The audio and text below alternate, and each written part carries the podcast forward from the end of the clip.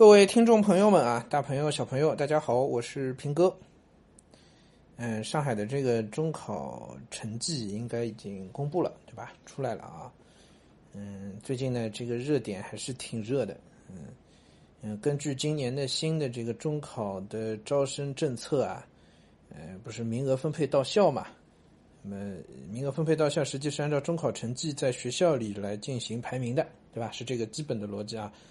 呃，市重点高中的名额呢，分配到校或者分配到区。嗯，现在基本上都是公办学校在进行这样的分配啊，民办的还没有完全参与进去，除非呢是那些政府购买学位的，那么也参与了，对吧？哎，那意料之中会发生一个状况，嗯，而且呢，这甚至是我对于双减政策的一个理解，就是我觉得政策希望发生这样的状况，什么状况呢？就是一些相对弱一点的公办学校，我这个说法比较客气啊。一般大家就直接称之为叫公办弱校，公办弱校。但这个说法有问题，就管它叫公办弱校呢，一一下子让人觉得这学校就很糟糕，也不见得就很糟糕啦。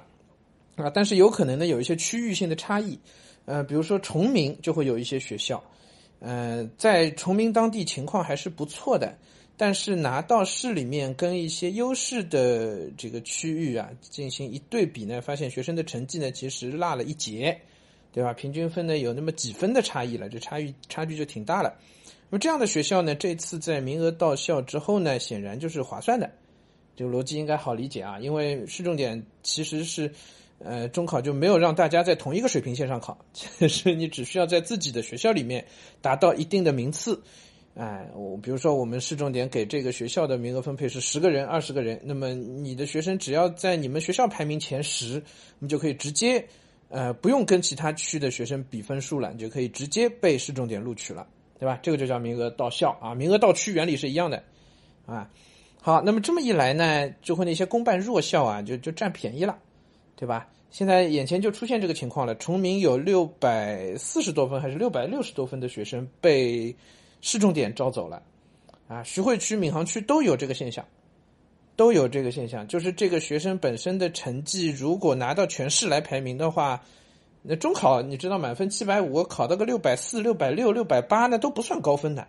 上海的中考竞争从来都很激烈的，我以前跟大家讲过啊，基本上不到六百九以上都不好意思讲我今年中考考得好。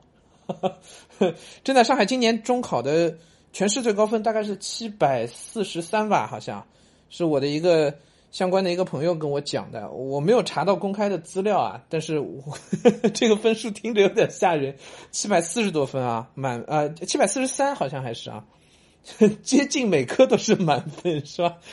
哎，是竞争是已经激烈到这个地步了。一般而言，上海的这个市重点，尤其是顶尖的四所，这个四大的话，四四个最优秀的市重点的话，没有个七百分，你基本上想都不要想的。像我比较熟悉我们所在的闵行区，闵行区一般的这个中考的上市重点的分数线都在六百九十五以上，对吧？七百平均到的七百分以上的应该。今年闵行的好像上市重点的分数最低分数线大概也在七百零四还是六百九十四吧？哎，我具体不记得了，反正差不多是这样一个数字了。哎，换句话讲，六百六、六百七、六百八，那想都不要想考市重点的，更不要想什么四大名校了，对吧？不可能的。哎，但是现在名额分配到校之后呢，呃，好像各个区都有这种占便宜的现象，宝山也有的，嗯，宝山也有，然后崇明这是我记得最清楚的啊，市重点的一些，就是市区的市中心的一些区呢，好像占便宜的情况少一点，是吧？徐汇的南阳模范有一个同学六百四十八分吧，被复旦附中录取了，这可能是复旦附中有史以来招的中考最低分了。真的可能是有史以来的最低分，六百四十八分啊，进复旦附中啊，然后还有六百六七十分进上海中学的，哇！于是呢就炸锅了，你知道吧？一下就炸锅了。嗯，家长们普遍都觉得这个太不公平了，尤其没有比较就没有伤害。有些家长就说：“我们孩子七百多分到现在还没着落呢。”对你本身就在很优秀的一个初中里边啊，然后你的七百多分可能都排不到年级里前三十名的。啊前二十名排不到的，对吧？那你们学校的名额分配到校呢，只有二十个名额，你就没轮上，正好擦着边就没到。然后你分数其实很高，听说上海到现在应该还有七百二十来分的同学还没着落的，没有没有进市重点的，到现在还有的。但同样，你看六百四十八分已经进复旦附中了，这个太离谱了，是吧？还有六百六十分也有进复旦附中的，好像，哎，这个就就太离谱了。好，嗯，那这个事情很有意思啊，嗯，普遍呢，大家现在说法呢都是觉得很不公平。嗯，而这个公平呢也很神奇啊，就是大家都都默认，好像突然之间一夜之间，大家都默认说，哎呀，分数是最公平的，所以呢，考分高的没进，考分低的进了，大家就这个 众口一词，就说这个就是不公平，哎，那就好像凡是说这不公平的人，就就是说你潜台词就是讲分数就是最公平的事儿，是吧？但好像 长久以来，大家都觉得以分数来论公平，好像本身就是不公平的。是吧？我不知道为什么现在又突然双重标准了啊！又说哎呀，我们分数高，我们没被录取。哎，我记得以前我在分享这个双减政策的解读双减政策的时候啊，我就提到过一件事啊。我说有两类学生，我们来比较一下，在教育资源有限的情况下，谁更应该进市重点？一类学生呢，是因为他的家庭条件，可能是经济条件，可能是简单说就是买不起市中心的房子。OK，比如说他就去崇明了。OK。有崇明的孩子啊，那家里没有条件到市中心买房子的，对吧？市中心的房子哪有低于八百万、七百万？那不可能。那崇明的房价，他就置换都置换不起。OK，怎么办？那只能在崇明读书。那在崇明读书，那是不是你参加中考就完全没有优势可言了？对吧？整个崇明每年考到七百分以上的孩子都屈指可数，几乎都不可能的。可是这孩子可能很努力啊，这孩子可能天赋不错呀，但就是因为家里经济条件的关系，因为学校的一些先天的不足。导致跟市重点的那些非常内卷、极度内卷啊，上着几几万块钱的家教课，然后学校又特别好，那些学生实际上从考分的角度来说就没有办法比了，对吧？这是一个必然造成的现象，这不怪孩子的，这孩子可能比市重点那些孩子呃比比市区那些孩子努力的多，我见过，努力的多了，他一心想要改变命运，一心想就是我们要要要考进市重点。上海很多郊区，宝山、金山、奉贤、闵行都有，青浦都有这样的学生的，哎，那按照以前的这个中考应考的这个制度，他其实是没有机会的，对吧？嗯，那还有一类学生呢，他自己未见得就特别的拼，特别的努力，但是呢，享有的教育资源特别的好，对吧？啊，家里很有钱啊，就给他请着一个小时几千块钱的家教，OK，就硬拼。啊，然后呢，学校呢也特别的好，所以老师呢也很有经验，所以呢很有应试的经验啊，哎，所以各方面资源都配合上之后呢，这个孩子只需要一般般努力啊，那或者几乎都不用太努力，对吧？那就可以拿到一个很好的成绩。我的问题，当时我们分享那个讲解双减政策、解读这政策的时候，我当时就就问了这个问题，我说这两类孩子哪一个你觉得更应该进市重点？哪一个？OK，我们有比较的说啊，因为你单独讲的话，好像都讲得出道理来，是吧？比较只有一个名额，这两个孩子哪一个更合适？OK，我们不说个人的好恶判断，我们只说从国家的考试教育体制的角度来讲。呃，我当时还专门有一讲在说，疫情期间应该我专门在讲这个事情，高考到底要招什么样的学生？第一，不能太笨，对吧？这这个智智力水平，这确实是一个筛选器。第二，他需要招足够努力的孩子。就是你得通过你的努力和你的考分来证明你配得上那个稀有的、稀缺的教育资源、高等教育资源，OK，然后你才能通得过这个高考。所以高考最终要选拔的是那些不仅要聪明或者有天赋，而且更重要的是他要足够肯努力、有非常强的主动意愿的孩子，这才是考试制度真正应该要筛选出来的人。OK，我们且不说它合理不合理，OK，合理不合理可以在意。可以讨论，有有讨论的空间，对，这是不同的教育理念导致的，有讨论的空间。但是在现实情况下，他这样的做法，就这样考试制度这样的筛选的逻辑没有错的呀，对不对？教育资源本身稀缺，优质的教育资源永远是稀缺的，他当然应该要招最努力的孩子啊，在大家智力水平差的不远的情况下，当然应该招最努力的孩子呀。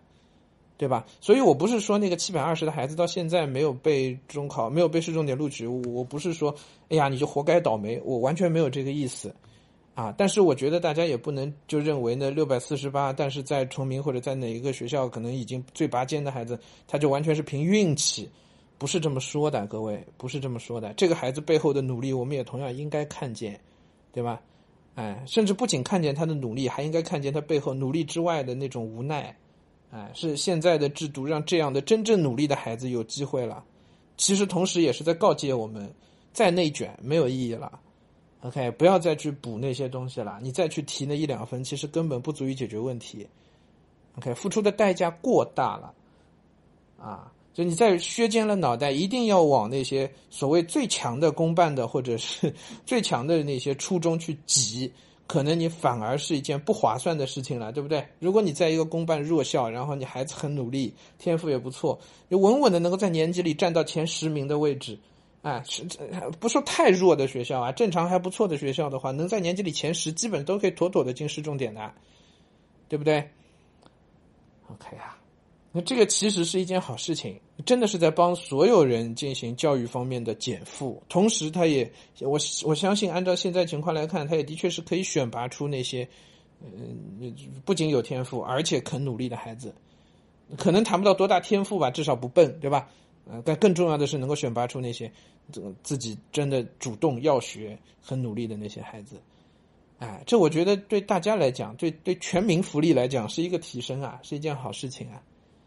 对吧？你何必削尖了脑袋都往那里去呢？因为你你削尖脑袋的过程，这里边可能有寻租啊，可能有很多乌七八糟的事情啊，是吧？这大家都知道了，也不用我说，哎，那可能还有很多的内卷啊，孩子为为提高那一两分，就付出的代价可能是。极其高昂的呀，那最后提高的不是分数，不是你的水平，提高的是整体的分数线啊。这些年以来不都是这样吗？是吧？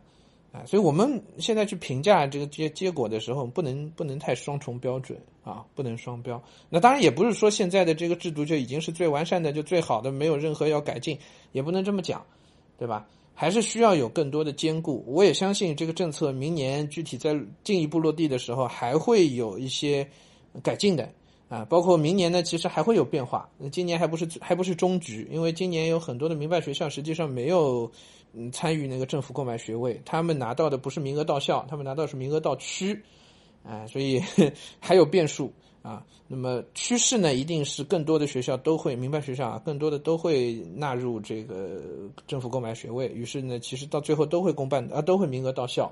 所以那些公办弱校的这些呃优势呢，也不会。在那么大，因为他们手里拿到的名额，未来几年还会降下去，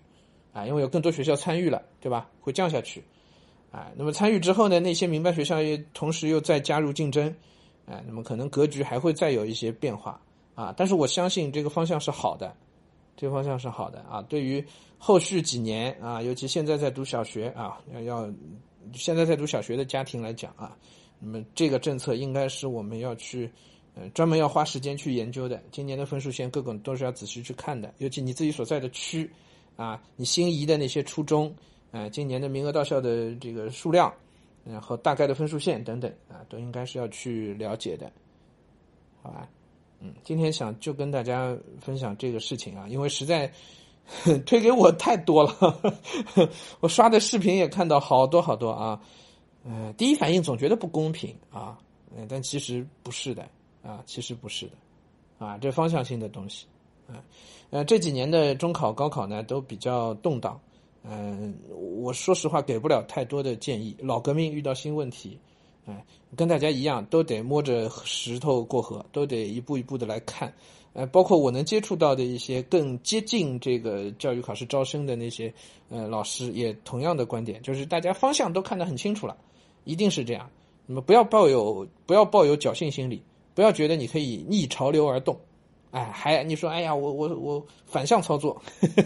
呵呃，我我还要再继续拼，没有意义的。OK，不要不要跟这个大潮反反着来啊，反着来。相反，在教育孩子方面，还是激发孩子自己的主动性、能动性，让孩子自己愿意，呃，真的自己花心思去努力，而且真的肯，呃，这真的能够花上心思上去，对吧？这些可能是更要紧的事情。啊，那么如果也是很早就发现孩子可能不是读书的料，那放在以前，你可能还可以动用各种资源，想方设法，也许还能如何如何。那未来呢？这个恐怕也是越来越难的，啊，所以家长也需要对孩子有一个更清晰的定位和比较提早一些的规划，啊，嗯，OK，但大致就就先跟大家讲到这儿啊。这个话题呢没有完啊，以后还会持续的跟大家分享的，根据一些热点和动向吧。